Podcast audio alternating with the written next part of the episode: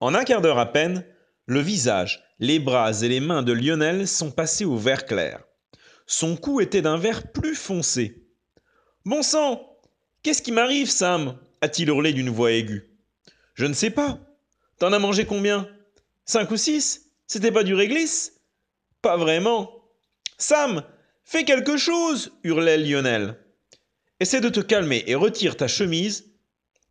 Qu'on ce qui se passe, ai-je dit bêtement. Je ne savais pas quoi faire.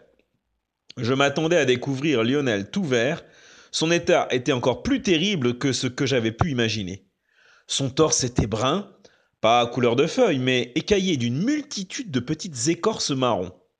Lionel a retiré son pantalon, ses jambes étaient recouvertes d'une pellicule brune. Bouge pas J'appelle l'hôpital. Je n'en menais vraiment pas large. Mais c'était quoi dans la boîte?